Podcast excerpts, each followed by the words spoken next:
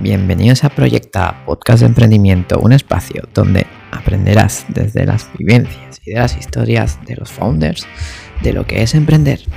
Mi nombre es Germán Giral y esto empieza ya. ¿Preparado? Bienvenidos a un podcast más en Proyecta. Hoy hablaremos de golf, de nichos concretos y quizás de marketing deportivo, ¿no? Todo esto con David Sánchez, CMO de Golf Manager. Muy buenas, David. Antes que nada, y antes que nada, ¿tú te sientes emprendedor, David? Cuéntanos. Por supuesto, yo creo que al final eh, el emprendimiento es algo inherente a aquellas personas que somos un poco inquietas, ¿no? Y, desde, desde, el pequeño, vamos, eh, me, han apasionado dos mundos, el periodismo y la tecnología, y ahora eh, tengo la enorme suerte desde hace cuatro años en el mundo de startup, pues combinar ambos. Así que respondiendo a tu pregunta, sí me siento súper emprendedor. y cuéntanos un poco de ti eh, y de tus proyectos. ¿En qué estás ahora? Bueno, ahora como bien has dicho, soy CMO en Golf Manager. Golf Manager es un, es un software, es un SaaS para digitalizar eh, toda la operativa de los clubes de golf. Esto nace de, de la necesidad pues, que, que, tenía este mundo por digitalizarse y ofrecemos una solución eh, pues eh, completísima, eh, digamos un todo en uno, en una misma herramienta, para digitalizar no solo lo que la gente entiende por golf, que suele ser jugar, la reserva de los, de los hoyos para jugar, sino también toda la operativa que hay alrededor de los clubes de golf, que, que suele estar asociada pues a la restauración, a los resorts y hoteles que hay asociados al campo, es decir, todo eso digitalizado y centralizado en una misma herramienta que es nuestro software Golf Manager. Y anteriormente... Luego, hablaremos de, ello, que me parece muy, muy interesante. Sí, anteriormente estuve como director de comunicación global en Playtomic, que era la, líder para, eh, para, jugadores de raqueta. Ahora con, eh, con, este boom del pádel, yo creo que casi toda la gente ya tiene instalada la aplicación. Eh, ahí estuve tres años como, como, director de comunicación primero para España y Portugal eh, porque yo soy periodista de formación eh, para España y México, perdona, y, y después de, de, dos años en la compañía, pues eh, ascendí a la parte de, de global, coordinando pues los, los 30 mercados que tenía esta aplicación. Y, bueno, pues más atrás en, mi vida he trabajado también en el mundo del fútbol sala. Como ves, he tocado muchos deportes distintos. Me, apasiona el deporte y, siempre mi, carrera está muy ligada al deporte, estrechamente más al mundo del tenis, porque hay, gente que, me conocerá como mi alter ego, como periodista especializado en tenis y otra gente ya me conocerá por la parte más startupera. Pero, pero es verdad que tuve un pasado también en el mundo del, del fútbol sala, donde hice mi primer emprendimiento, que fue crear eh, un programa carrusel eh, radiofónico para el mundo del fútbol sala, porque eh, por aquel entonces la gente se enteraba de los resultados de, de, los partidos de fútbol sala de la primera división a través de Twitter y no había un programa de radio dedicado únicamente a ellos, ¿no? Entonces era muy bien hecho. Y lo creamos, no había nada, eh, y en, dos años nos dimos, nos dimos la vuelta por las distintas competiciones. Yo por aquel entonces tenía como 16 años, así que nos dimos la vuelta por todas las competiciones nacionales, Copa España, Supercopa, eh, mi compañero incluso se fue a la, a la Eurocopa de Belgrado. Y todo esto con nuestro propio programa, nuestro proyecto, con merchandising propio y demás. Y eso me valió para entrar pues eh, dos años más tarde, que por eso se, se, acabó el proyecto, hicimos una especie de exit, porque a mi compañero lo contrataron en otra radio mayor y ya tuvo que dejar el programa, y a mí me contrataron en la Liga Nacional de Fútbol Sala como responsable de, de relación con los medios. Así que mm, eh, fue una etapa muy, muy interesante, muy, muy chula, la que aprendí muchísimo. Y luego ya pues me dediqué al mundo startup, así que ahora combino con todas sus consecuencias estar en Golf Manager, conseguir con mi actividad como periodista. ¿Y qué, aprendiste eh, con 16 años eh, con, este, con este programa de radio de, de fútbol sala? Eh, ¿Cuáles fueron tus aprendizajes ahí? Sí, como, como, te digo, yo siempre he estado como muy ligado al tenis, entonces desde el año 2012 eh, abrí mi cuenta en, Twitter, ahora hay como más de 14.000 locos del tenis que están más locos que yo, que, que, escriben a diario por ahí.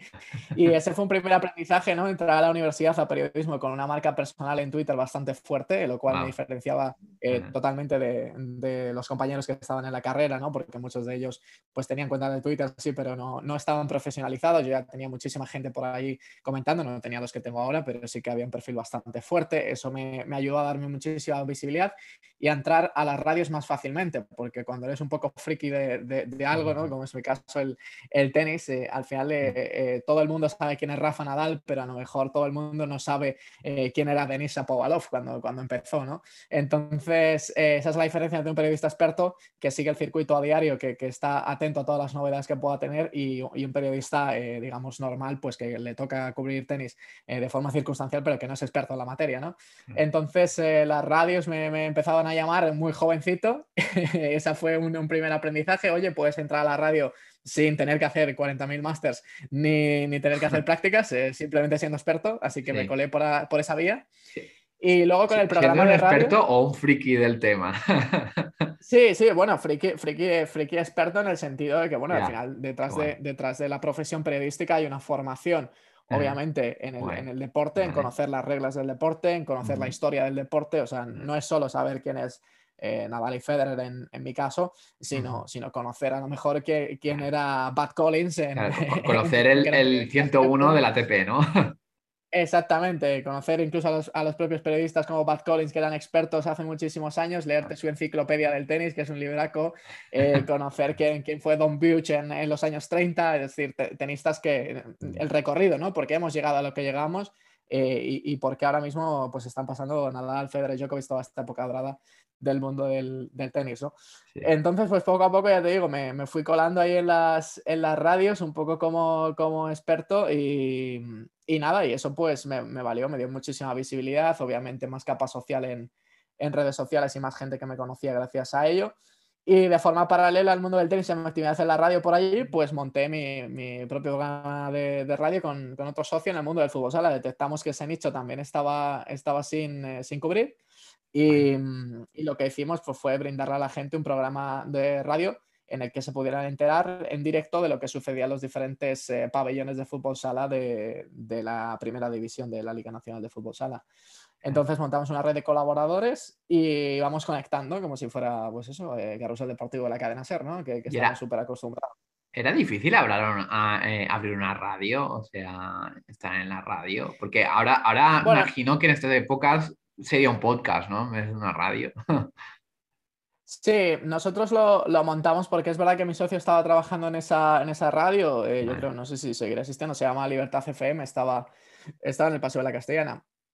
Y, era una, emisora pues que tenía programas distintos, eh, al no ser una emisora eh, digamos, de, tantísima trascendencia como puede ser Cadena Cero, Cadena Cope o, Radio Marca, em, digamos que te permitía hacer ciertas cosas siempre y cuando a cambio pues trajeras publicidad, ¿no? que era lo que interesaba a la parte directiva. Entonces, en nuestro caso, al ser el primer programa Carrusel, pues eh, obviamente te traíamos publicidad de, varios sponsors que teníamos, entre ellos eh, pues Homa, la, la marca deportiva que nos vestía y, luego, pues nada, nos sirvió pues el programa para hacer, ya te digo, un carrusel en directo que era casi todos los viernes y que duraba tres horas. ¿eh? Y, o sea, no, no, era un programa fácil de hacer porque teníamos una primera parte del programa en la que estaban los partidos en vivo, íbamos conectando de diferentes pabellones en pabellones, era una etapa muy, muy chula. Eh, después lo que, lo que hacíamos era tener a los, a los protagonistas de, del partido en el micrófono, es decir, la, la entrevista post partido, por así decirlo. Y luego teníamos una última hora reservada a la tertulia con expertos y con exjugadores de, de fútbol sala que se unían a la tertulia a conversar con nosotros acerca de lo que había pasado en la jornada.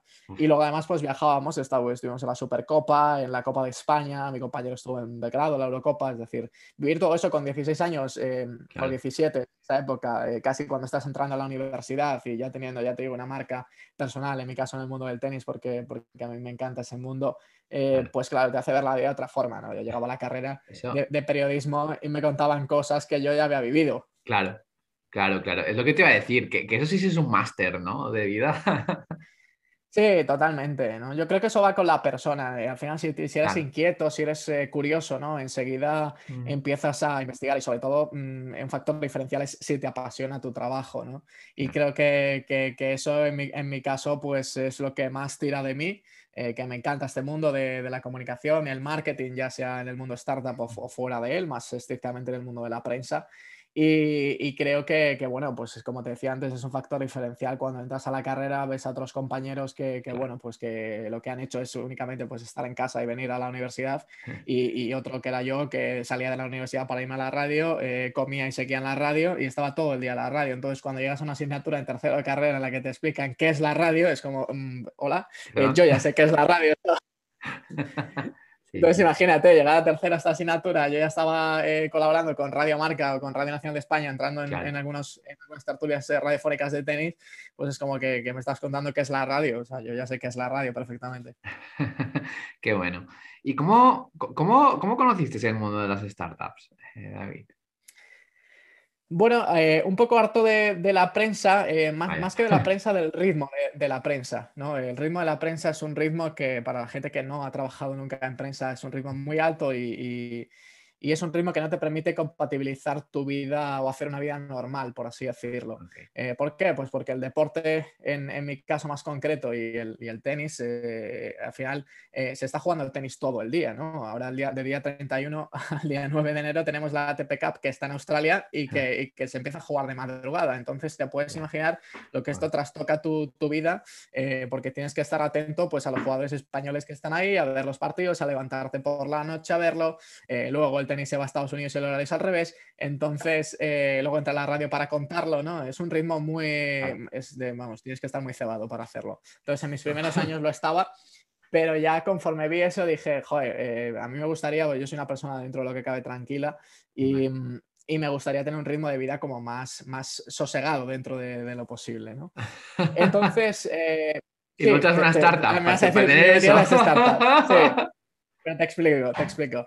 Em, me metí a las startups, pero eh, cuando quiero decir ritmo sosegado, ¿no? yo entiendo que una startup al final eh, obviamente la parte ejecutiva, directiva, eh, tiene ese estrés, ¿no? O el estar montando una startup de cero, tú como cofundador, ¿no? Eh, tienes un estrés tremendo a la hora de levantar rondas y demás, de ti depende el personal, lo, he vivido de, primera mano con, con, los consejeros delegados con los que he trabajado.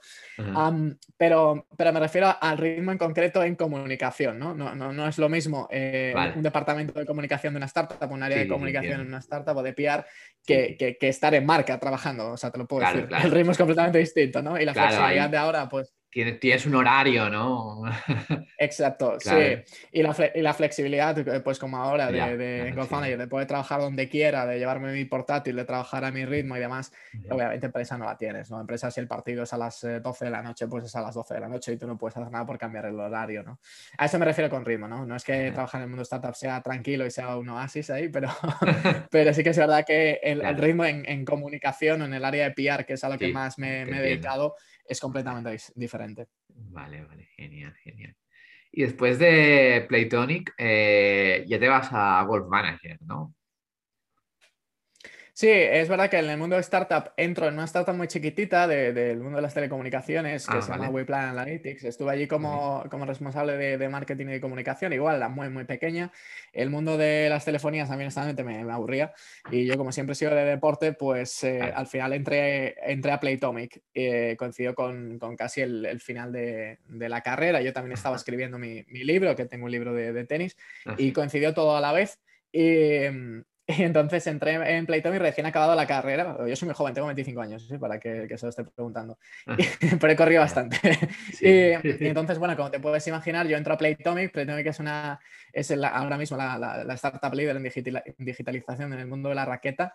Mm. y, y, cuando yo entré a Playtomic tenía 300 clubes. Eh, entonces, eh, en los tres años que he estado ahí, primero como responsable de, ah. de comunicación para España y México y luego como global, eh, la empresa se ha expandido a, creo que ahora ya están en 34 mercados y, yo he vivido desde dentro ese crecimiento. Entonces te puedes eh, imaginar que ha sido un máster ultra acelerado en emprendimiento porque además como, como director de comunicación he tenido que vivir casi pegado al consejero delegado, a Pedro, y, y acompañarle a todos los sitios a los que ha ido eh, como responsable de prensa. Eh, en fin, eh, he estado muy cerca ¿no? de ver pues, cómo se levantan rondas de financiación, de estar al lado de él y de los abogados haciendo escrituras, eh, muchas de las cosas que, que, que, vi en primera mano.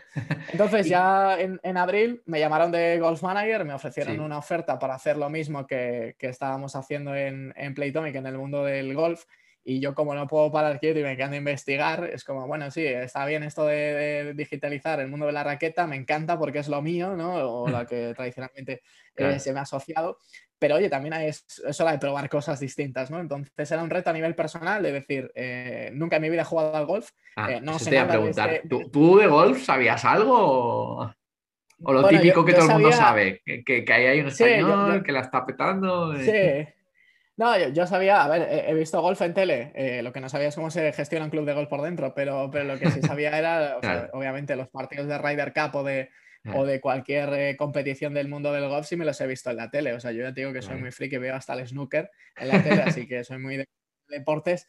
Y si había visto el golf en, televisión, sé cómo se juega perfectamente. Otra cosa es que yo luego juegue, juegue bien o mal, que, que, es complicado pero no sabía lo que es eh, lo, que engloba toda la, gestión de un club de golf, ¿no? Y era un reto a nivel personal, entonces nada, desde abril hasta ahora eh, pues eh, sigo en, en, Ghost Manager como, como CMO, eh, dirigiendo toda la parte del área de, marketing, comunicación, marca, que es un poco lo que confluye en mi persona, y teniendo a mi cargo pues a otras personas en, temas de diseño gráfico, de la parte más digital y demás, ¿no? Entonces yo soy un poco como la, la, persona, el estratega, ¿no? Que, que, hay detrás de todo esto.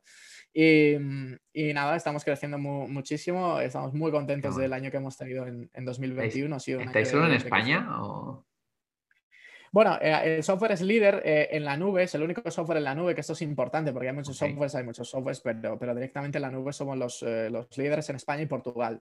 Y luego, pues tenemos varios campos fuera de, de España. en Europa, algunos de los mejores resorts están con nosotros, con lo cual esto es un indicio de que Golf Manager es un programa bastante fuerte, porque que un resort, por ejemplo, como Costa Namarino en Grecia, que es el considerado el mejor resort de Europa, esté con nosotros, o, que algún campo como Golf Cool en Bélgica, que es también considerado el mejor en el país, pues también nos haya llamado. Em, eh, es indicativo de que Golf Manager está llamando la atención de, campos eh, extranjeros, ¿no? Y esto lo estamos logrando gracias a, que cuando, cuando entré yo vi muy claro que había que cambiar el tono de comunicación y que, y que eh, Golf Manager se tenía que comunicar en inglés porque se comunicaba en español. Entonces te estás limitando en español y si quieres llamar la atención de clubes de fuera tienes que cambiar el idioma, ¿no? Entonces es muy importante en inglés saber eso para, internacionalizarse. sí, y empezamos a hacer contenidos en dos idiomas, en español y en inglés, eh, a trabajar mucho la parte de inbound marketing en la empresa Mm, y, a partir de ahí fuimos llamando la atención de clubes eh, mucho más potentes que, que nos están, eh, que nos están llamando. Entonces, a día de hoy tenemos más de 150 clubes con nosotros. Todavía somos pequeños para lo que hay. Sí que es verdad que, mm. que el mundo del golf no es el mundo del pádel, ¿no? que te abren un club en cada esquina. Eh, aquí para abrir un club necesitas bastante, bastantes hectáreas. entonces, bueno, vamos poco a poco, pero sí que es verdad que, sido un año de, puro crecimiento para la empresa. Llevamos dos años consecutivos doblando facturación y, y esto es muy bueno. Eh, yo creo que crecemos a buena, a buena salud y bueno, pues únicamente hay que hacer las cosas bien y este año 2021 nos lo hemos tomado como para ordenar un poco todos los procesos internos que teníamos en, la compañía y para prepararnos yo creo que para un 2022 de, bastante crecimiento, así que se viene una, una parte bastante interesante. Bueno, a ver si lo digo bien. ¿Habéis crecido eh, solamente por bootstrapping? Bueno, hemos crecido de, varias, de varias formas, ¿no? Primero, eh, al final, eh, al tener un consejero delegado que viene del mundo del golf, mucha gente eh, conoce a, nuestro CEO, a Rafa, con lo cual esto es bastante potente porque muchos clubes ya vienen por su propia personalidad o por su influencia, digamos, en el, mundo del golf. Y luego de, mm, hemos crecido también muchísimo porque no tenemos grandes competidores, es decir, no, no hay un competidor muy, muy, muy fuerte que, en nuestro caso un player que digas, wow, eh, lleva muchísimos años haciendo esto, ¿no? Hay varios players, obviamente, claro, es un mundo que, que, obviamente en el que tenemos competencia, pero son muy, eh, son muy digamos que no, no salen de, de, de, su país. Entonces, Golfana es el primer software que, que, sale fuera, a buscar campos de fuera, ¿no? Hay, hay, un player en Reino Unido, hay un player en Estados Unidos, pero se quedan ahí. Es decir, les, abarca, les, les gusta. Es como si nosotros fuéramos la solución líder en España y ya está y se acabó. Eh, no, nosotros tenemos el, eh, digamos, el propósito, la misión de, aglutinar a todos los clubes posibles y somos el primer player que ha salido a buscar otros clubes en Europa, ¿no? Y eso es, eso es el factor diferencial, aparte que, que nuestra herramienta dentro del mundo del golf, al tener varias integraciones que son claves para la, gestión de, por ejemplo, de los resorts hoteleros, del, hospitality de los clubes, por ejemplo, con, tenemos un partnership con Oracle, eh, esto no, no, lo tienen otros softwares, ¿no? Nosotros tenemos la exclusividad de este partnership y esto, es, eh, esto es muy bueno, con lo cual nos trae muchísimos eh, clubes que, que, nos preguntan y también, pues obviamente, clubes que vienen de Oracle a, preguntarnos si, si, pueden estar con nosotros, ¿no? Si es compatible. Digamos que los clubes de golf se, se, gestionaban hasta la llegada de Golf Manager con varios softwares a la vez, es decir, pues, tenían un software para reservar, un software para el hotel, un software para el restaurante, es decir, un rollo. Y, eso eran muchos gastos me imagino, por los clubes. Exacto, pues porque al final tienes... Eh, a ver, no es un problema de dinero porque ya sabemos que el golf es un, es un deporte con, con bastante afluencia, pero, pero sí que es verdad que, que, que, pues es un engorro para la gente que trabaja en recepción trabajar con 27.000 programas a la vez, ¿no? Claro. Entonces, ¿por qué no hacemos una solución que integre todo esto y que sea capaz, ¿no? Mm. Entonces, nuestro software es muy potente en la parte de arquitectura informática para eh, aglutinar todas esas, eh, esas eh, soluciones de, de, las diferentes partes del campo de golf en una misma herramienta y además multidispositivo y en la nube, ¿no? Con lo cual, el gestor que puede seguirse de vacaciones a Maldivas puede entrar al Golf Manager desde su móvil y ver el estado de su club, ¿no? Entonces, por eso es súper potente y por eso muchos clubes, ya te digo, de fuera de España no, nos están empezando a llamar para trabajar con, con nosotros. Qué bueno, David. ¿Y falta una digitalización en este sector, eh, sobre todo en los clubes dentro, dentro del golf? Sí, eh, absolutamente. Eh, yo creo que em, hay una etapa previa de evangelización a estos gestores de, clubes de golf, porque el, target más o menos está en eh, pues el, eh, más de 50 años, ¿no? Son, son gestores que no están acostumbrados a convivir con la tecnología de una forma, digamos, tan cercana como, como estamos nosotros, los emprendedores, ¿no? Con lo cual hay una etapa previa de, evangelización en la que contarte por qué la digitalización es beneficiosa para tu club, ¿no? Eh, igual que hay clubes que trabajaban con otros softwares, hay clubes que ni siquiera trabajaban con software, ¿no? y era, como, wow, ¿esto cómo puede ser posible en pleno siglo XXI? ¿no? Eh, que, un club no, sepa, digamos, eh, todos los beneficios que, la digitalización le trae a nivel de control de negocio, ¿no? Que es claro, a nivel de control y a nivel de data, ¿no? Exacto. Y, entonces eh, lo, que, lo que nos inventamos en, junio fue un concepto que llamamos Golf Manager Community, que es la primera comunidad de gestores digitalizados. en lo que hacemos es conectar a los gestores de distintas partes del mundo. Es decir, un, gestor de un campo eh, modesto en la Sierra de Ávila, por ponerte un ejemplo, puede estar en contacto con el gestor eh, de Marco Simone Golf, por ejemplo, que es el club que va a albergar la Ryder Cup, que es la competición más top profesional del mundo del golf en 2023 y que está en nuestra comunidad. Es decir, el gestor de Ávila puede hablar con el gestor de Marco Simón y decirle, oye, ¿tú cómo controlas el club? ¿Cómo puedes ayudarme a hacer esto mejor? Con lo cual eso es súper potente, ¿no? Y además evangelizamos em, en esos webinars formativos en los que no solo te enseñamos a sacar el máximo provecho de nuestra herramienta para tu club, sino que hacemos varias sesiones de negocio con gente del mundo del golf en la que eh, te enseñamos por qué la digitalización es necesaria para, tu club de golf, ¿no? Mm, eh, yo creo firmemente desde, desde el departamento de, de marketing en que primero hay que aportarle un valor antes de que pedir al, usuario.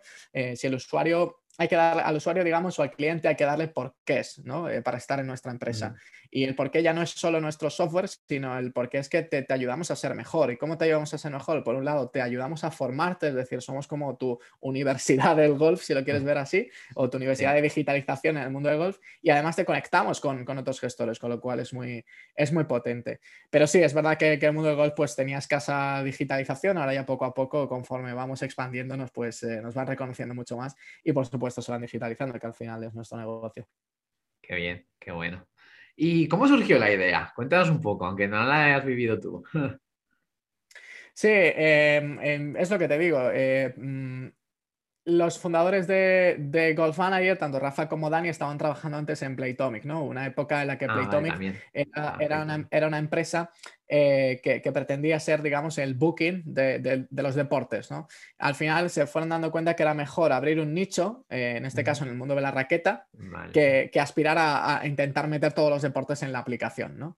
Entonces, eh, claro, Rafa estaba coordinando esta parte del mundo del golf, aparte de su etapa como exjugador de golf, eh, con lo cual dijo, vale, pues si ya Playtomic digamos que no quiere la parte de golf, claro, yo qué hago con todos estos clientes que, están aquí, ¿no? Entonces lo, que, lo que hicieron fue salirse de, de, Playtomic y montar eh, Golf Manager. Entonces, digamos que es, que es un SaaS, eh, lo que es así, hijo, un poco de, de Playtomic, pero sí que es verdad un que... Un spin-off, ¿no? Sí, sí, exacto. Ahora que está de moda la casa de papel. pues sí, sí, un spin-off y entonces montaron, eh, montaron este, este SaaS. Entonces, toda la experiencia de Rafa en la parte más de golf combinada con la experiencia de Dani, que era el CMO de, de Playtonic por aquel entonces, pues entonces eh, ayudaron, ya te digo, a montar la, la, empresa. Y, y, qué bueno empezar un negocio, ¿no? Con clientes ya. Claro, por lo cual eh, muchos clientes, ya te digo, venían ya propiamente porque estaban trabajando con el anterior eh, sistema y, que también eh, conocían a, Rafa, con lo cual es muy, es muy potente. Yo únicamente, ya te digo, mi labor desde abril ha sido ordenar un poco la empresa, digitalizar algunos procesos internos y automatizarlos. Y, a partir de ahí es que, como yo digo, el problema está más en que el gestor digamos, la, principal barrera es el gestor, ¿no? Que el gestor entienda eh, eh, por qué tiene que digitalizarse, no el programa en sí, porque el programa, eh, quiero decir, si, si, si, tú entras a la página web y ya ves con los clubes en los que estamos trabajando, mm, mm, vas a decir, es que mm, no hay una solución mejor ahora mismo en el mercado, porque si están trabajando algunos de los clubes más importantes de Europa con nosotros, es porque algo, algo hay, ¿no? Y, entonces, como te digo, la principal barrera está en el gestor y en, sobre todo en, educarlo en, en esto de la digitalización. Y bueno, hablemos de momentos, ¿no? Eh, ¿Qué momentos de incertidumbre has tenido, ya sea en Golf Manager o en otros emprendimientos? Bueno, yo creo que el, principal fue cuando, cuando salgo un poco de este mundo de la prensa, ¿no? Eh, era como, wow, he estudiado periodismo para trabajar en la radio, yo me imaginaba trabajando en la radio muchísimos años, viajando con el tenis, tal cual, y de repente fue como, wow, eh, me gusta, lo sigo haciendo, pero lo hago de otra manera, ¿no? Y es como, fue, un momento en el que me di cuenta de que podías llegar a, la misma meta, por así decirlo, a través de distintos caminos, ¿no? Yo estaba como muy centrado en el camino de, oye, soy periodista de, radio, periodista de prensa, y gracias a esto viajaré, tal, no sé qué. Pero cuando te das cuenta de que puedes viajar, a lo mejor invitado por una marca, en, mi caso, como estuve hace tiempo en, Niza, gracias a una marca deportiva, eh, viajando con el tenis, em, cuando puedes hacer otras tantas cosas, ¿no? Eh, Em, de forma distinta para llegar al mismo lugar, es como, wow, y entonces es como pierde, algo de sentido lo que estaba haciendo hasta ahora, ¿no? Entonces fue un poco, wow, ¿y ahora, ¿y ahora qué hago, no? Pero dije, mira, a mí me encanta la tecnología, llevo muchos años obsesionado con, con, con la tecnología y con todos los beneficios que, que, aporta para nuestra vida, porque lo queramos o no, la tecnología no, nos está cambiando, nos ha cambiado, está posibilitando que, que este se pueda grabar incluso este podcast. Así que mm, eh, dije, venga, es el momento de probar algo nuevo, ¿no? Entonces, eh, siempre cuando sales de algo y entras en otro, te da ahí un, poquillo de respeto. Pero bueno, yo soy, no, no, me lo pienso mucho, ¿no? Soy un tío un poco muy echado para adelante en ese sentido y me encanta meterme en el barro, así que, así que rápidamente cambié el mindset y me metí en el mundo de startup. Pero sí que fue un momento como, wow, te das cuenta, claro, también mi edad, ¿no? 19 años, ¿no? que, que, claro, la gente, la gente en esa edad está más pendiente de otras cosas que, que de estar en la radio comentando a Rafa Nadal. Entonces, entonces, bueno, fue un momento en el que, en el que ya te digo, fue como, wow, yo pensaba que esto iba a ir por aquí eh, pero parece ser que no, que va por otro lado, ¿no? Y a día de hoy te puedo decir que he tomado una de las mejores decisiones de, de mi vida, que es, eh, digamos, apartarme de ese ritmo frenético y estar, estar ahora trabajando pues en una empresa, fíjate como es Golf Manager, que es, que es 100% remota y que no tenemos oficinas ni las vamos a tener. Entonces eso es una maravilla porque te puedes ir a cualquier sitio, yo mañana si quiero cojo el coche y me voy a, a Barcelona a la playa y puedo estar allí trabajando perfectamente en un chiringuito, ¿sabes? Entonces, wow, es una calidad de vida brutal. No, tienes que hacer una cobertura. ¿Y, fue, y fue fácil eh, esto una adaptación o, aprendiste a ello? a ver, eh, hay como todo, ¿no? Una, una, una etapa de discovery, eh, como cuando, cuando, cuando, descargas una aplicación, exactamente igual, ¿no? Que empiezas a bichearla, ¿no? Wow, ¿esto para qué servirá? Tal. Pues eso es un poco igual, ¿no? Al final, cuando llegas a una startup como, como Playtomic, en la que, wow, ahora ya es un, auténtico monstruo, em, claro, wow, era como, anda, ¿y esta gente qué, qué es eso de la retro? Solamente dicen retro, retro, ¿y qué es retro? ¿Y, qué es daily? ¿Y qué, y, qué, y qué es una user story, ¿no? ¿Y qué es tal? Es como, wow, hay una etapa, en la que había que reciclarse, porque claro, yo no te olvides, vengo del mundo de la prensa, o sea, yo no, no, no, he, no, he, nacido en el mundo startup y no he estudiado en una escuela de startups o de emprendimiento o de lo que sea. Entonces, bueno, una etapa de discovery de estas cosas y yo soy muy, muy, muy curioso, entonces en cuanto, en cuanto no sabía algo, lo preguntaba. Eh, eh, podrás preguntar a los compañeros de, de Playtomic que yo, menos en mi sitio, estaba en todos los lados, porque me encanta trabajar, soy una persona que me encanta trabajar con, con, con todos los departamentos, es decir, yo creo en la, en la, cultura transversal de una compañía y creo que todo el mundo tiene que estar informado de lo que sucede en la compañía, con lo cual, ¿para qué me voy a quedar sentado en mi sitio si puedo estar aportando mi visión desde el punto de vista de marketing al producto que están haciendo los compañeros de, responsables de producto? ¿no? Con lo cual aprendí muchísimo, también me formé, eh, he hecho muchísimos cursos online, los habrás visto en LinkedIn, o sea, un montón de, de marca, de, product management, de, todo, o sea, me, me interesa absolutamente todo. Y, ahora desde hace un tiempo estoy muy metido en el mundo no code porque me parece, me parece que tiene unas posibilidades tremendas para construir MVPs y demás. Mm. Y, estoy también como, como advisor de, en temas de PR y, marketing para otras startups eh, más chiquititas ¿no? que, que, lo necesiten. Así que es un poco a lo, que, a lo que me dedico, pero sí que es verdad que el proceso de acostumbrarme un poco a todo este lenguaje marketero, ¿no? ahora ya estoy muy, muy metido en ello, pero, pero al principio era como, wow, que era todo esto, ¿no? Pero, pero bueno, yo creo que vas aprendiendo y al final la experiencia de estar en una startup gigante como, como es eh, Playtomic, wow, eh, ahora lo noto muchísimo en, en, Golf Manager, ¿no? Esto es un ritmo mucho más, más calmado, ¿no? Es una startup también muy chiquitita, somos 12 empleados versus los ciento y pico que éramos en el otro lado, ¿no? Allí ya todo era en inglés, eh, había compañeros en un montón de sitios, ¿no? Aquí, pues bueno, tenemos una country manager en Portugal, en Golf Manager y un country manager en, en UK, pero, pero nada más. No tenemos un equipo muy, muy, extenso de momento. Bueno, de momento, ¿no? Aún está. De momento lo tendremos, lo tendremos, ojalá que sí. y vayamos al otro extremo. ¿Cuál ha sido tu, tu mayor momento de felicidad en tus, tus emprendimientos o de Golf Manager? Em, me gustó muchísimo la etapa que te contaba antes, el carrusel de, de, fútbol sala. Me lo pasé muy bien, también era muy joven, ¿no? Eh, de repente te ves con, con 15 años. Ahí, claro, con 15 años viajando, ¿no? viajando, exacto. Y, y, demás. Y, y, wow, me lo pasé muy bien porque molaba mucho entrevistar a los jugadores. Eh, y luego la parte de tenis también, obviamente. No, no me puedo olvidar que, que, para mí, ¿no? Yo que he crecido con Rafa Nadal y con Roger Federer. Eh, pues de repente verte en una sala de prensa con ellos, eh, poderte poderles preguntar algo, ¿no? Eh, incluso sacarles algunas palabras, eh, es un momento súper, súper emocionante. Pero de todo, de todo lo que me quedo fue con, y no es por hablar de mi libro, por, con la presentación de, mi libro. Creo que sacar un libro con 22 años y la forma en la que lo saqué, que fue en libros.com, que es la primera editorial de crowdfunding en España, ah. fue brutal porque porque mm, sacamos un libro eh, que lo hicimos todos, ¿no? La gente que lo apoyó en Twitter, eh, amigos, compañeros y que están reflejados en la parte de detrás del libro, están todos y cada uno de los nombres de las personas que aportaron su granito de arena en el crowdfunding para sacar el libro eh, adelante. Y creo que sacar ese libro con, con esa edad y, además, pues bueno, es un libro que repasa la temporada 2017 de Nadal y de Federer, que son como los dos ídolos de, de, la infancia, pues, pues es, es algo genial, ¿no? Y entonces me quedo sin duda alguna, yo creo que el día más feliz ha sido el día de, la presentación del libro. ¿Y qué recomendarías eh, para hacer un crowdfunding? Porque esto es, esto es interesante. Y para llegar ¿no? al objetivo, porque a veces no se llega. sí, eh, a ver, yo en libros.com, que es la, como te decía, la primera editorial de, España que se dedica al mundo del crowdfunding, ellos tienen ya un, método propio hecho, ¿no? Em, entonces, digamos que reparten la campaña en un mes, eh, fue interesante cómo saqué el libro, reparten la campaña en un mes entonces, ese mes tiene cuatro semanas normalmente, ¿no? Entonces, eh, ese mes está súper dividido, ¿no? La primera semana está muy orientada a intentar, pues, que la familia, los amigos, digamos, el entorno más cercano aporte el dinero necesario para sacar el, libro. Eh, la segunda semana está más centrada en medios de comunicación, es decir, ahí pues tienes que pasear con, los medios de comunicación, en mi caso, para promocionar, digamos, la campaña de, crowdfunding. Bueno, yo tenía sencillo porque al final, viniendo del mundo de la prensa, pues bueno, entonces ahí me centré muchísimo en eh, campaña en, medios de comunicación y también en, Twitter, en la red social en la que tengo gente de tenis. Y luego la, tercera semana era más búsqueda de empresas o de entidades que, apoyaran el, libro, ¿no? Por así decirlo.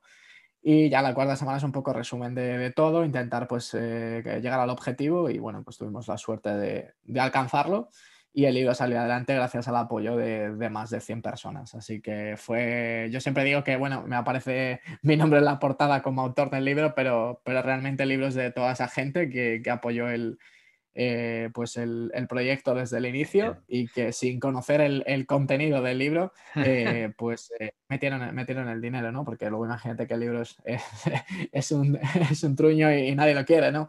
Pero, pero es que es verdad que apostar un libro, apostar un libro sin verlo es, algo de delito, ¿no? pues sí. Bueno, al final moló y, y, una experiencia, ya te digo, de por vida maravillosa. Sí. ¿Volverás a escribir otro libro? Bueno, eh, hay algo, hay algo. No te puedo avanzar nada, pero hay algo.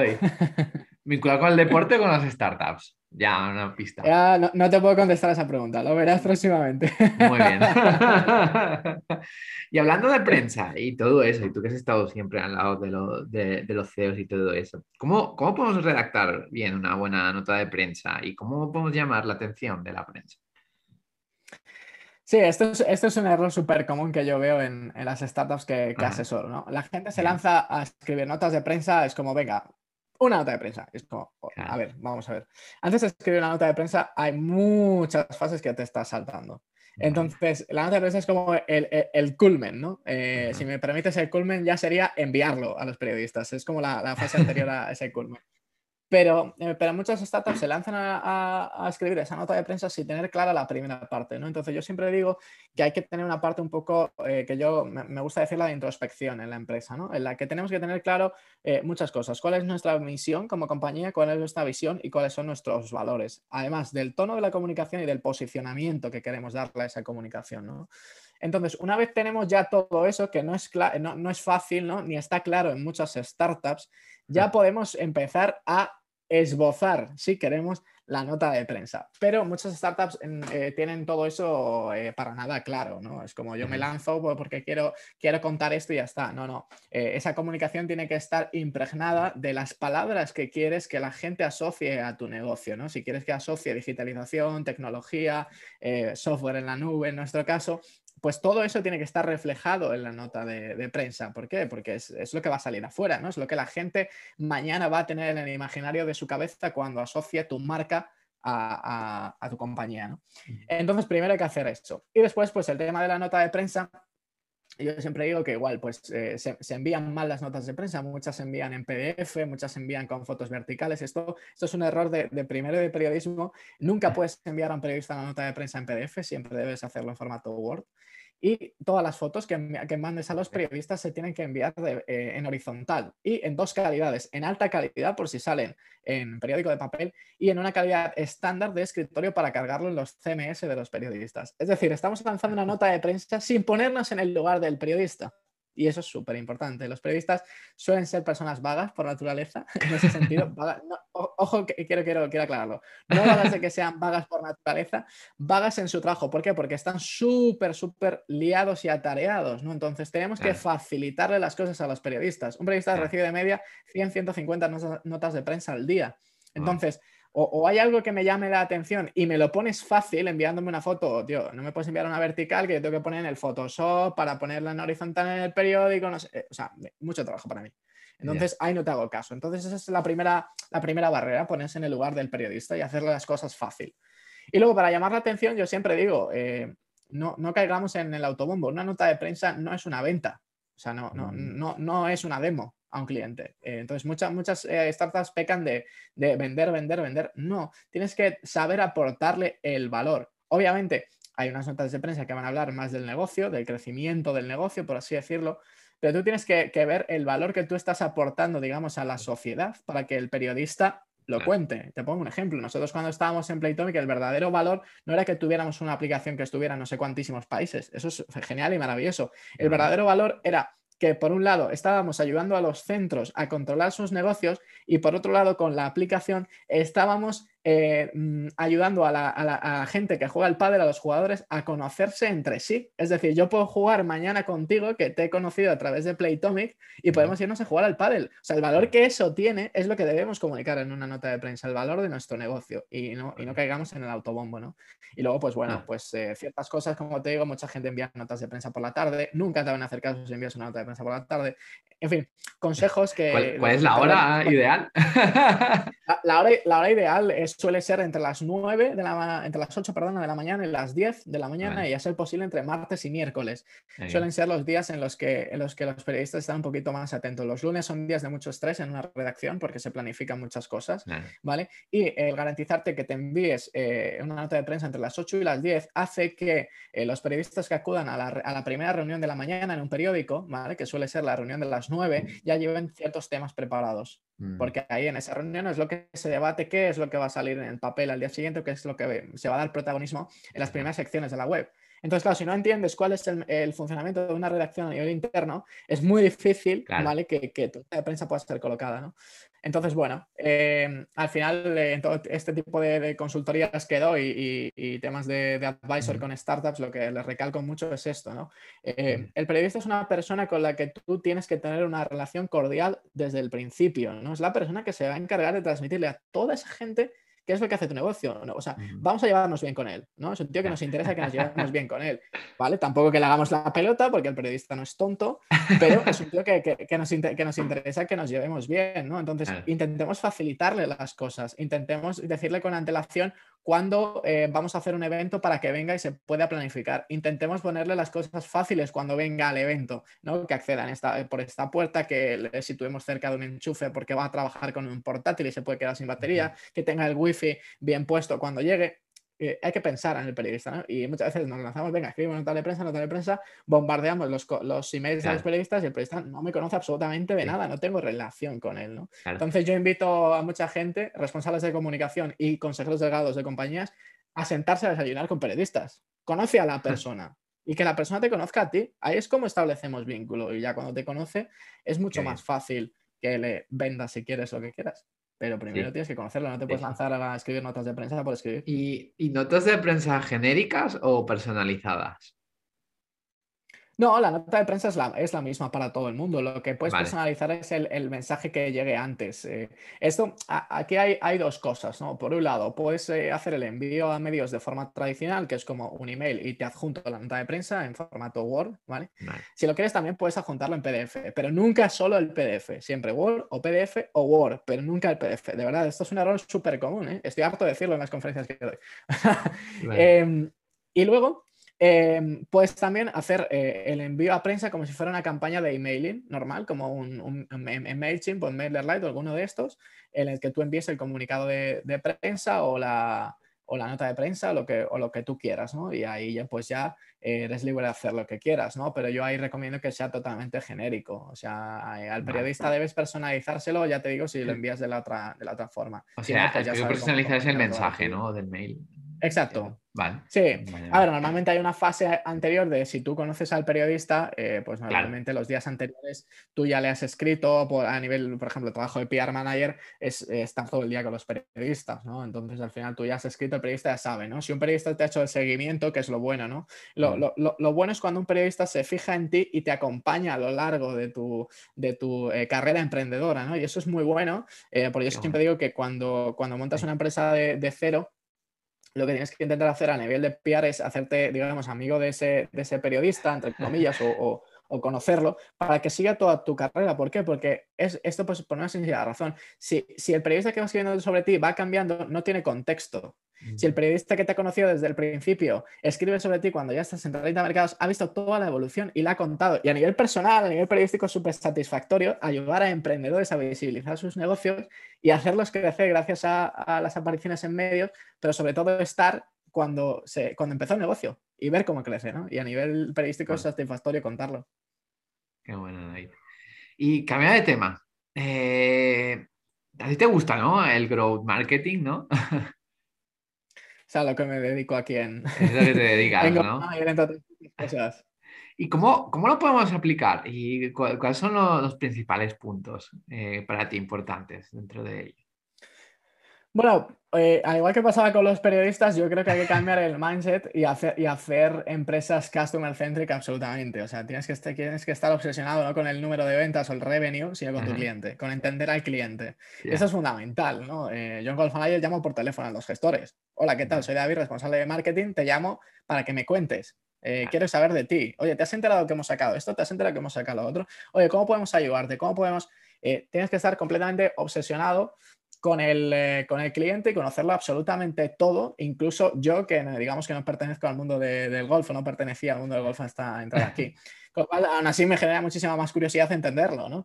Pero es fundamental, yo creo, ponerse, ponerse en el lugar del cliente y a partir de ahí saber cómo le aportas valor. Yo creo que el verdadero growth o el verdadero crecimiento eh, de la empresa, aparte de los eh, posibles hacks que puedas hacer como growth hacker o que podamos saber todos y demás, porque hayamos hecho algunos cursos y tal, yo creo que el verdadero growth del bueno, el que trae luego MRR a las empresas, es, eh, es, ese growth basado en aportar valor. Y es igual que a los periodistas, ¿no? Cuando me decías de la nota de prensa, hay que aportar valor. Pues en este caso también, aportar valor. Por eso en Golf Manager construimos desde el principio muy bien la parte inbound. Eh, según entre la empresa, uno de los primeros proyectos que hicimos con, el, con mi compañero de digital fue construir toda esta parte eh, de inbound con, con ebooks, con podcasts, con webinars, con academia que vamos a sacar dentro de muy poco con, los gestores.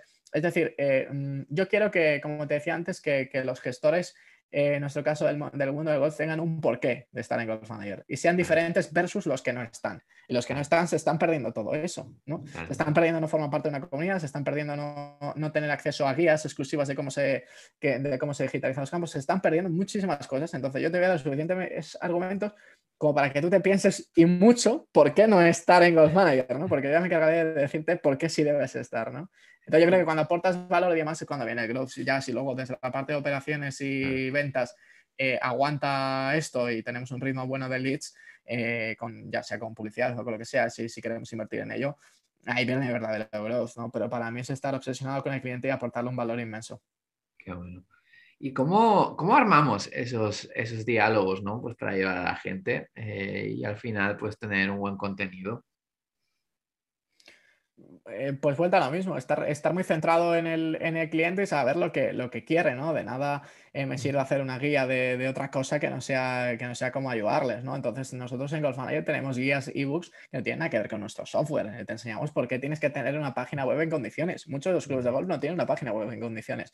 No es responsive, no, no, no está adaptada para nada a, ningún, a ningún dispositivo. Em, es, es, completamente, es una web de, los años 90. Es como si tratas de competir en el siglo XXI con Windows 95, ¿no? Entonces, es como, no, no puedes estar así, ¿no? Entonces, pues hay, hay ebooks, ya te digo, que están orientados a que, a que el gestor conozca los beneficios de tener una web así y por qué debe tenerla, ¿no? O sea, no hablamos para nada del software ahí. Entonces, yo lo que te quiero, lo que te quiero hacer es un mejor gestor. Nuestra misión como empresa, yo siempre digo, y esto es algo que he aprendido mucho de Pedro Serraima, y el que, el que no le conozca que empieza a googlearlo, es el consejero delegado, era el consejero delegado de Pepefone y ahora está en, en O2, en Movistar. Pero Serraima es un tío que montó Pepefon con un equipo que no tenía ni idea ni había trabajado en telecomunicaciones en su vida, en su vida. Y fue una de las máximas que puso cuando llegó a Pepefon. No quiero a nadie que haya trabajado en telecomunicaciones. ¿Por qué? Porque viene absolutamente viciado de todas las cosas que, han pasado en este mundo. Quiero a alguien nuevo, quiero a alguien fresco, ¿no? Y luego voy a construir una compañía totalmente transparente. Si te quieres ir, te vas y no te voy a poner ninguna traba. O sea, estas son mis tarifas, una y dos, elige entre una y la dos, se acabó, no te voy a dar más, no, no hay ningún coste oculto, ¿no? Y parte de ello se lo ha llevado ahora en O2. Pues en Manager es un poco igual, estamos construyendo eh, eh, un, software y una, y una marca en la, que, en la que va así, oye, ¿quieres trabajar con nosotros? Ok, no quieres trabajar, no trabajes. Si es que yo te estoy dando eh, todas las, todo el valor posible que otros softwares no te están dando, que, que, tú no quieres estar con nosotros, yo no voy a llamarte a tu puerta. O sea, vendrán más clubes que estén interesados, ¿no? Entonces, en ese sentido, yo creo que hay que ser honesto con el cliente. creo que el cliente no es tonto, sabe lo que compra. únicamente desde el área de marketing lo que tenemos es que crear, digamos, esa, esa, interacción lo suficientemente buena con el cliente para llamar su atención y para retenerlo, ¿no? Y no lo retenemos si no establecemos un buen diálogo con él y si no, y si no le contamos eh, todo lo que podemos hacer por él, que en última instancia no es venderle un software. Nuestra misión como empresa no es vender software. Nuestra misión como empresa es ayudar a que el mundo del golf sea diferente mañana. Y esa es nuestra misión como empresa, ¿no? Gracias a un software, gracias a la, a la digitalización, podríamos decir, ya ni siquiera a nuestro software. Así que hay que pensar un poquito fuera de la caja y dejarnos tanto de producto, que yo siempre digo que uno de los vicios que tienen los emprendedores es mi producto es el mejor, mi producto es el mejor. No, tío, ¿qué, qué, quieres hacer? ¿no? Eh, ¿Quieres cambiar el mundo? ¿Cómo lo vas a cambiar? ¿no? Eh, entonces, tu misión como empresa no es vender un software o estar en 50 países. Tu misión como empresa es hacer del mundo, de este mundo en el que te dediques o este nicho, algo mejor. ¿no? Y creo que es un error muy común. Qué bien, qué bueno. Y hablando del, del mañana, ¿dónde ves a Golf Manager dentro de 10 años y dónde te ves tú? Bueno, la vida da muchas vueltas. Esto es una pregunta que, me haces hace eh, cuatro años y te digo, pues en la prensa aquí con Nadal y con Federer viajando, en el golf, ¿no? Eh, yo soy más de, filosofía un poco carpe diem, ¿no? Y más ahora con el, el COVID. sí.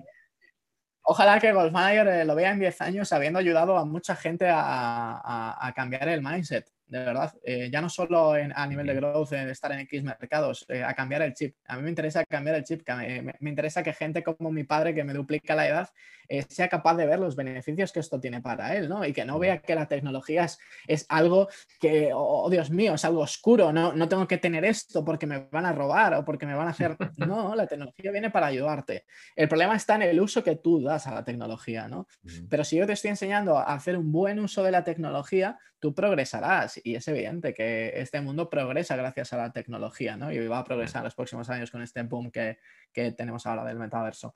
Pero, mm, pero yo creo que, veo a Golf Manager, ojalá yo habiendo ayudado eh, a, la industria, siendo un player relevante, que eso, que eso sí que me interesa a nivel más marketer y de, y de comunicación, siendo, siendo una fuente autoritaria, digamos, dentro de la industria del golf eh, con el suficiente conocimiento como para decir por dónde irán las tendencias del futuro. Eso es lo que me interesa de Golf Manager en, 10 años.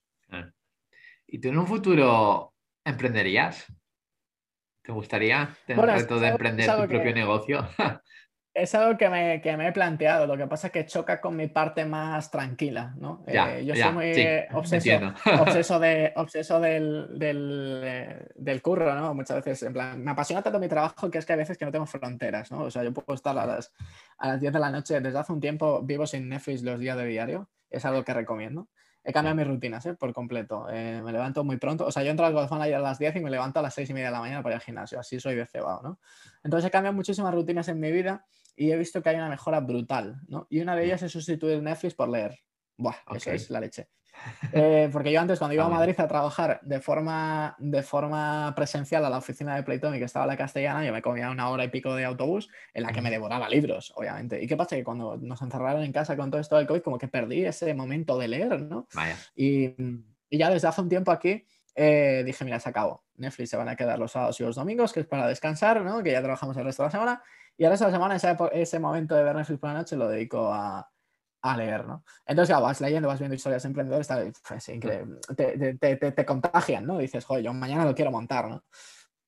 Pero luego choca con mi, con mi parte de decir, wow, ¿eh? yo sé lo que hay, porque he acompañado a Pedro, al consejero delegado de, de Playtomic en, en, muchas faenas, al notario y demás, y hay, mucho, hay mucho trabajo que no se ve, ¿no? Eh, se tiende a ver al consejero delegado como esa figura exitosa, ¿no? Presentada a los medios de comunicación como, wow, lo que han montado, pero no se ve al emprendedor los días que se queda hasta las 8 de la tarde a las 9 de la oficina o ahora ya desde casa.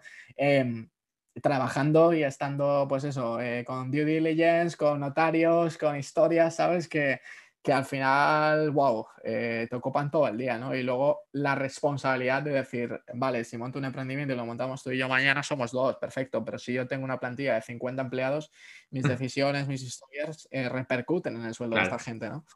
Y entonces, wow, es un riesgo bastante, bastante fuerte. No sé si estoy preparado y a lo mejor dentro de, de 10 años no estoy en Golf y estoy montando algo, pero, pero a día de hoy te puedo decir a día de hoy te puedo decir que, que no, que estoy muy, muy tranquilo en el, en el trabajo en el, en el, que estoy, que me apasiona porque es, eh, el otro día escribí un post en LinkedIn sobre esto, em, me apasiona porque transformar una industria es como, no, no, sé lo que se siente tener un hijo porque todavía soy demasiado joven como para tenerlo, pero, pero yo creo que es algo, algo eh, que digamos tiene ciertos paralelismos, ¿no? Cuando montas algo de cero y lo vas viendo crecer, dices, wow, eh, fíjate, yo cuando entré en Playtomic había, ya te digo, 300 clubes a cuando salí, que había más de 2.000 y pico, dices, madre mía, ¿sabes? Que nosotros celebrábamos aquí las, las mil reservas diarias casi, vamos, eh, eso habría que descolchar una botella de champán y de repente te encuentras 200.000, 300.000 reservas diarias, es una brutalidad, ¿sabes? Y aquí en Golf Manager pues pasa igual. Yo cuando entré éramos 100, clubes o así, ahora ya hemos conseguido arañar 50 y sobre todo algunos clubes muy, muy potentes en Europa, ¿sabes? Que nos hacen ver las cosas de otra forma. Decir, wow, si Costa Navarino, tío, que es el mejor resort de Europa, está utilizando Golf Manager, ¿sabes? O sea, esto tiene un potencial interesante. Así que no sé si emprenderé, pero desde luego que me encanta estar en este mundillo porque yo creo que te, contagia positividad y, y, gente muy inquieta, ¿no? Y yo soy uno de ellos.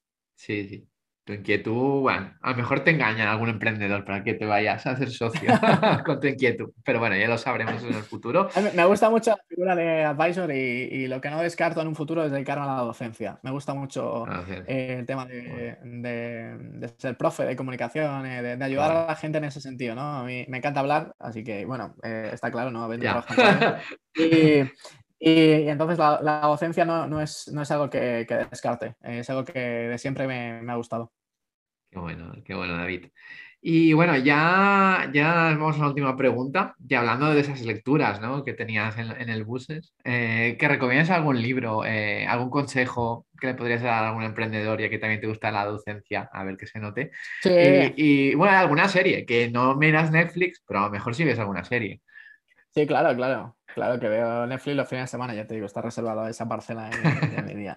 Bueno, lo primero que le digo si, si, a los emprendedores que nos estén escuchando, que si quieren se suscriban a mi newsletter Give Me Five en Substack, Em, porque es súper interesante, no dicho por mí, dicho por otra gente, se divierten bastante leyéndola. Es una newsletter para emprendedores muy, muy divertida, en la que cada semana comparto cinco cosas. Entre ellas hay un libro y una, ah, una herramienta, que es lo que, suele, lo que les suele gustar más a los, a los emprendedores. ¿no? Hay una experiencia, un libro, una herramienta, un evento al, al que ir en fin, eh, un, post que leer, ¿no? Son cinco cosas que, comparto cada semana y, oye, estamos... Así que estoy súper contento con el rendimiento de, la newsletter, la gente se divierte bastante y ahí comparto muchos libros si la gente los quiere, los quiere saber. Pues de luego uno que recomiendo muchísimo porque me lo leí hace bastante poco, eh, de hecho creo que lo puse en la segunda edición de la newsletter, eh, es Hábitos Atómicos.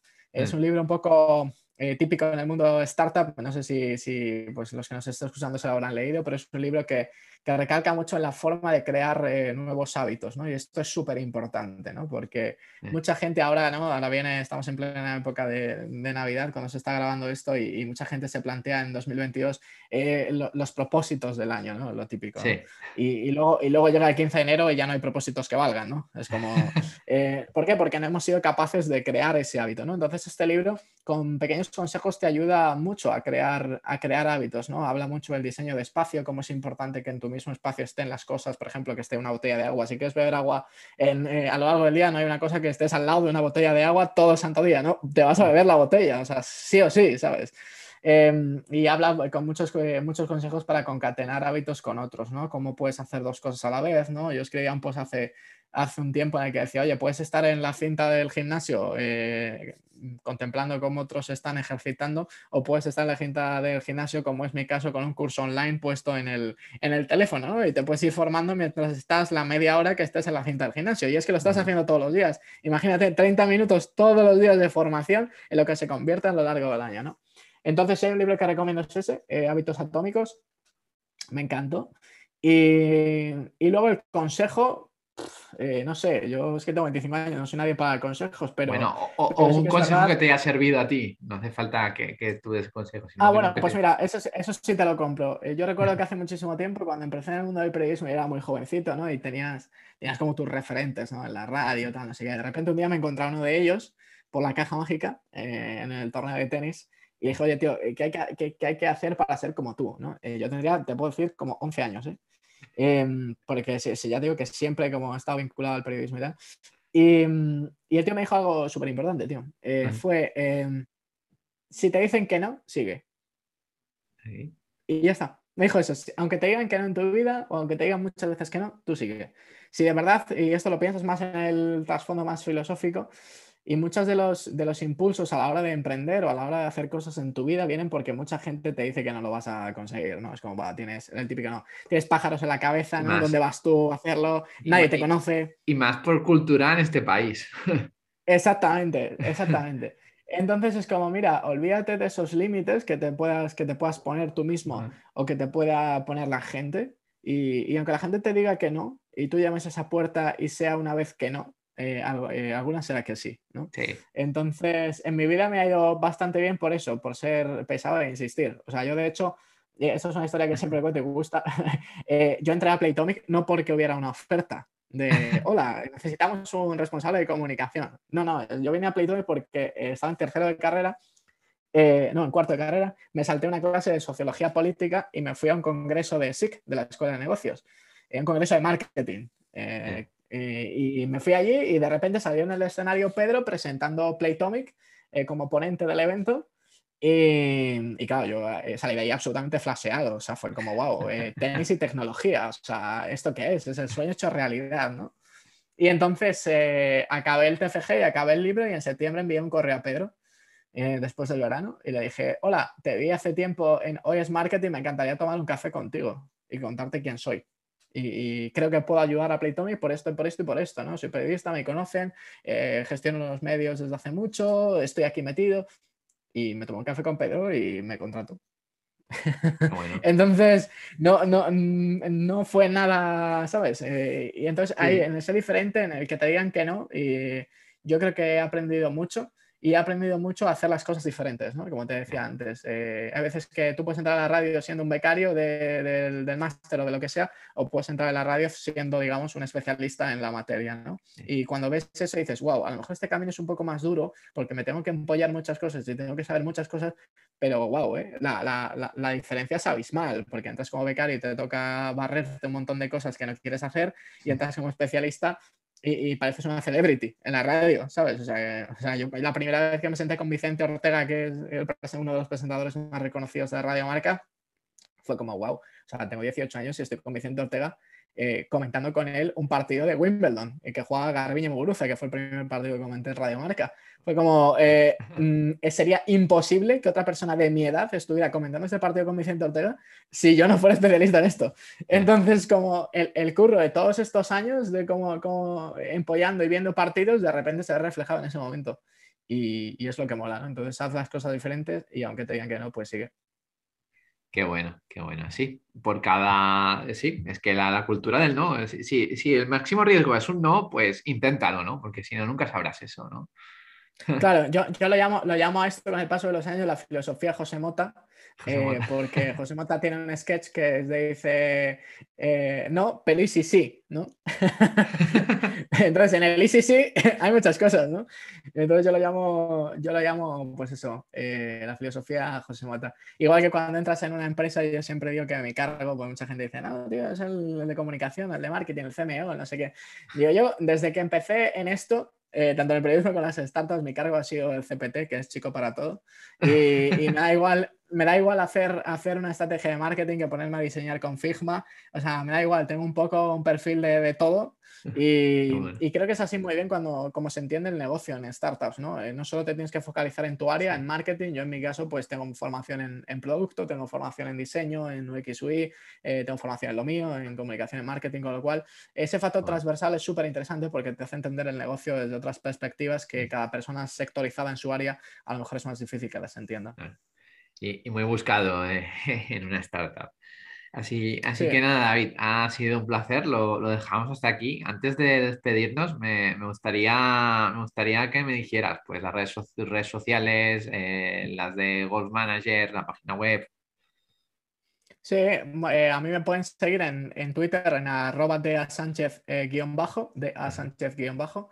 me vais a ver por ahí con la foto, así que así que no, no, engaño. Y en LinkedIn, pues igual, si ponéis David Sánchez Golf Manager, pues seguramente salga yo. Así que soy ese. De todas formas, imagino que cuando compartas el podcast, pues lo linkearás. Y GolfManager, pues igual, eh, golfmanager.com, ahí estamos. Eh, así que para lo que necesitéis, en la página web están las redes sociales también de la empresa. Así que si la queréis seguir, pues adelante. A mí, sobre todo, que sé que os suscribáis a la newsletter de Give Me Five en Substack, que, que, es lo, que es lo interesante. ¿Por qué? Pues porque yo creo que es una newsletter muy divertida, ya no solo dicha por mí, sino sino dicho por, por más gente. Mañana se envía otra edición de la newsletter, la última de este año, y, y, está chula, me lo paso muy bien. Es algo, me dicen, ¿pero qué quieres? ¿Ganar pasta con la newsletter? No quiero ganar pasta con la newsletter, de verdad. Algo secreto porque me lo paso bien. o sea, es que me divierte escribir la newsletter, tardo una hora en hacerla porque es súper sencilla de hacer. Y, y, obtengo muy buen feedback. La gente se ríe bastante con los chistes porque yo siempre digo que estoy mal de la cabeza y, y la verdad es que, que mola, mola recibir ese feedback. Así que por ahí me encontráis. Qué bueno, qué bueno, David. Recordad a la gente que si os ha gustado este podcast, que lo compartáis con otro emprendedor y que nos sigan, que se suscriban a este podcast también. Y nada, David, ha sido todo un placer tenerte por aquí. Muy bien, Germán, igualmente, una charla muy amena. Venga, hasta la próxima. Chao.